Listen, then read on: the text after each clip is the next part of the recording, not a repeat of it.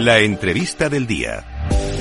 Bueno, pues ya estamos por aquí, son las 4 menos 20 de la tarde y como siempre llega el momento más importante del programa, traemos nuestra entrevista del día y hoy tenemos con nosotros a Tomás Prieto, es cofundador de Deus RC, un proyecto muy interesante que quiero que, nos explique al detalle. Tomás, muy buenas tardes, encantado de tenerte por aquí. Muy buenas tardes, Sergio. Eh, muchísimas gracias por dar voz y, y por darme voz y por esta oportunidad. Nada, es un, auténtico placer para nosotros también. Si te parece, eh, cuéntanos primero qué es Deus RC, eh, vamos a definirlo y luego vamos a hablar del concepto de justicia descentralizada que me parece me parece súper interesante. Bueno, Deus es eh, precisamente es un proyecto de criptoeconomía ¿Sí? basado en las tecnologías de blockchain, en tecnología blockchain, basado en los principios esenciales de economía FI y sumando esos conocimientos a los conocimientos jurídicos y, de conflictología que tenemos los, los dos abogados que hemos participado en él, pues eh, hemos creado un proyecto de plataforma para llevar la justicia, un modelo que ahora después entraremos en él, un modelo de justicia autocompositivo al mundo online, sobre todo pensando en plataformas blockchain. Vale, entonces, a ver si te parece, vamos a intentar definirlo, ¿eh? que yo estoy, me estoy poniendo en el lugar de algunos oyentes que les debe estar explotando la cabeza, pero bueno, ¿qué es esto ahora de la justicia descentralizada? A ver si podemos explicarlo para que lo entienda todo el mundo. ¿Cómo puede ser o pues en qué puede consistir la justicia descentralizada? Lo va a entender todo el mundo. Eh, mira, Sergio, en los años 90, ¿Mm? cuando las primeras grandes tecnológicas como Amazon, como eBay o PayPal estaban mm. pensando en crear el comercio electrónico, se dieron cuenta que para poder eh, tener éxito en el comercio electrónico deberían de tener un procedimiento de, resolución de conflictos online. Mm.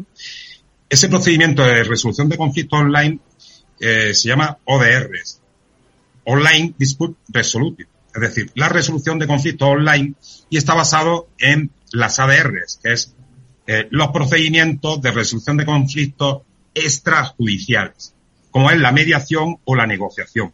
Yo creo que esto ya le va, le va a sonar mal a la gente. Entonces, eh, basándose en negociación o mediación, crearon las ODRs que al final eh, ha resultado ser un éxito para el comercio electrónico y la prueba está en Amazon o en Alibaba y, y de ahí eh, surge la idea, nosotros que, trabajamos en el análisis de conflictos y, somos conflictólogos, mm. eh, conocemos eh, las ADR perfectamente, pero después de unos años en el ámbito de la criptoeconomía, en el ámbito de, estas nuevas tecnologías exponenciales, estudiando, empapándonos, intentando conocer lo que es la descentralización, pues nos damos cuenta de que las ODR, es decir, esas ODR que utilizaba Amazon, PayPal en los años 90 para eh, llevar a éxito el comercio electrónico, eh, las podemos utilizar nosotros en el ámbito de blockchain. Y nosotros creamos el concepto de BDRs, hmm. que es Blockchain Dispute Resolution. Entonces, basándonos también en la negociación, mediación y conciliación, esa es la base de nuestra resolución de conflictos. Eh, pues creamos unos protocolos de consenso, los llevamos a la blockchain y creamos la plataforma DEU, Decentralized Justicia. Mm. ¿Y qué ventajas, qué ventajas podría tener, Tomás, en este caso la justicia descentralizada, por ejemplo? Eh, me imagino, pueden ser más rápidos, en este caso, no sé, los juicios, la resolución de conflictos. ¿Qué ventajas o por, qué, por qué debería cambiar? Quiero eh, centrarnos y que la gente no, no pueda confundirse. Eh, con respecto a la justicia hay dos tipos de justicia, mm. o, incluso tres. Eh, hay un tipo de justicia que nosotros llamamos heterocompositiva. Mm. La justicia hetero, heterocompositiva mm, es cuando una tercera parte impone una solución. Es decir, justicia tradicional. Un juez impone una solución, una sentencia. Y nuestras plataformas, nuestra idea de justicia es autocompositiva. La justicia autocompositiva es cuando le, a las partes en conflicto, las diferentes partes en conflicto, eh, le entregamos la responsabilidad para que sean ellas las que busquen la solución. Nosotros les ayudamos, las acompañamos con el uso de la tecnología, pero al final son las partes las que van a decidir si se ponen de acuerdo y llegan al consenso. Hmm. Entonces hablamos de que solamente un modelo de, o un tipo de conflictos tendrían acceso a este, a este tipo de plataformas. Y son todos aquellos conflictos en los que las partes eh, consienten eh, buscar una solución. Hablamos de eh, todo aquello que encaja en el ámbito civil. Porque un, problema penal no tiene encaje. Un problema penal o un problema de derecho público, todo el, ámbito del, derecho administrativo, pues tampoco tiene encaje en nuestra plataforma. cualquier problema que sea, que se pueda resolver a través del consentimiento de las partes, eh, tiene encaje en este tipo de plataformas. Vale. ¿Y cómo actúa en este caso la tecnología blockchain? ¿Cómo puede ayudar en todo este proceso? Pues lo que hacemos es, gracias a los smart contracts y eh, a los contratos inteligentes y a los acuerdos inteligentes, smart agreement, nosotros hemos creado unos protocolos que llamamos, hemos creado tres tipos de protocolos.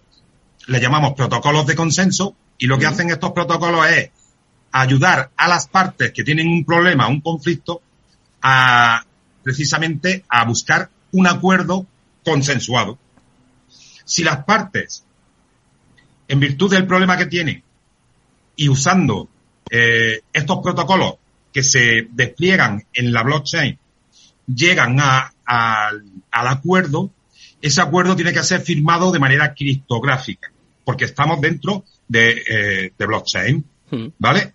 Eh, si el acuerdo se firma criptográficamente por todas las partes, más por una parte, un nodo, porque eh, dentro del procedimiento hay distintos tipos de nodos que nosotros también lo hemos eh, diseñado. Si un nodo eh, certificador firma ese acuerdo, es decir, todas las partes firman el acuerdo y el nodo eh, también firma, ya tenemos un hecho emisor, el cual se pone en contacto de manera automática con un algoritmo de emisión y se van a emitir X número de token o criptoactivos. Hmm. Es decir, nosotros a través del conflicto estamos creando un modelo de criptoeconomía. Al conflicto le damos un valor monetario y ese valor monetario cuando llega a ser eh, una solución consensuada emite eh, token. Entonces, eh, ¿qué tipo de protocolos hemos creado? Pues el primer protocolo, los protocolos van en virtud de la dificultad que tenga el conflicto. ¿Vale? Hmm. ¿Y eso determina también el valor que decías antes, el valor del token? ¿O cómo se determina? Bueno, eso es, imposible saber el valor del token. Eh, no, del toque, del, juicio en ese caso, el valor que se emite a través de, del proceso, del conflicto, que, lo que me habías comentado. El, procedimiento es totalmente gratuito para todas las partes. Vale. En conflicto, es totalmente gratuito. A no ser que, que no lleguen al acuerdo, si, hmm. si no llegan al acuerdo, perderían el depósito que, que deben de hacer. Si quieres el, el procedimiento, el funcionamiento del procedimiento lo explicamos después. Eh, voy a intentar explicar exactamente en qué consisten los tres protocolos de consenso. Vale. Los tres para que la gente no entienda, los protocolos de consenso lo que hacen es automatizar un procedimiento de negociación o un procedimiento de mediación. Eso, se entiende fácilmente. Hmm. Entonces, eh, y utilizamos contratos inteligentes para llegar a, crear lo que llamamos eh, acta inteligente. Un acta final de mediación que sería en el proceso habitual que, utilizan los mediadores, eh, el documento final de una mediación se llama acta final de acuerdo. Pues nosotros lo automatizamos con el Smart Agreement. Si hay acuerdo final, se va a materializar en un Smart Agreement. ¿Vale? Entonces nosotros, el primer protocolo lo que hacemos es eh, automatizarlo 100% en, en la cadena. Eh, y, lo, y lo automatizamos 100% con una inteligencia artificial, se llama Smart Sitter One esa inteligencia artificial ya existe y está pensada precisamente para la resolución extrajudicial de conflictos. Entonces ya tenemos el primer protocolo que ayudaría a las partes de, manera automática. Una inteligencia artificial. El segundo protocolo sería más bien híbrido o mixto. En el que las partes se, se pondrían en contacto eh, saliendo de la cadena de bloques, se ponen en contacto con oráculos. Los, los oráculos eh, pueden ser cualquier operador jurídico que se quiera dar de alta en, el, en, el, en la plataforma. Es decir, eh, cualquier nodo o cualquier oráculo dentro del proceso, eh, por supuesto, va a obtener recompensas. Entonces, el oráculo, eh, básicamente el oráculo lo que hace es que trabaja con bases de datos jurídicas. Va a aportar conocimiento y ese conocimiento se va a traducir dentro de la cadena en posibles soluciones. ¿Vale? Ese sería el segundo protocolo. Las partes en conflicto interactúan con, esas posibles soluciones que aportan los oráculos. Y, el tercer protocolo que hemos creado eh, es pensando en todos aquellos profesionales del mundo, porque hay por todo el mundo, mm. de la resolución de, de conflictos, es decir, los negociadores, los mediadores, hemos creado un protocolo de consenso que es 100% off-chain, hmm. nos salimos fuera de la cadena de bloques y le damos la oportunidad a un profesional de la resolución extrajudicial de conflictos a que cree un proceso mediador o negociador en, en una semana. Está, eh, todos los tiempos y todo está muy medido, pero eh, es 100% fuera de la cadena y eh, siempre habrá un profesional ayudando a las partes a buscar ese consenso o ese acuerdo consensuado. Entonces, estos son los tres protocolos. Si cada protocolo, cuando se está utilizando, llega a un fin eh, positivo y se ha firmado el acuerdo, va a dar lugar a la emisión del activo o del toque. Vale.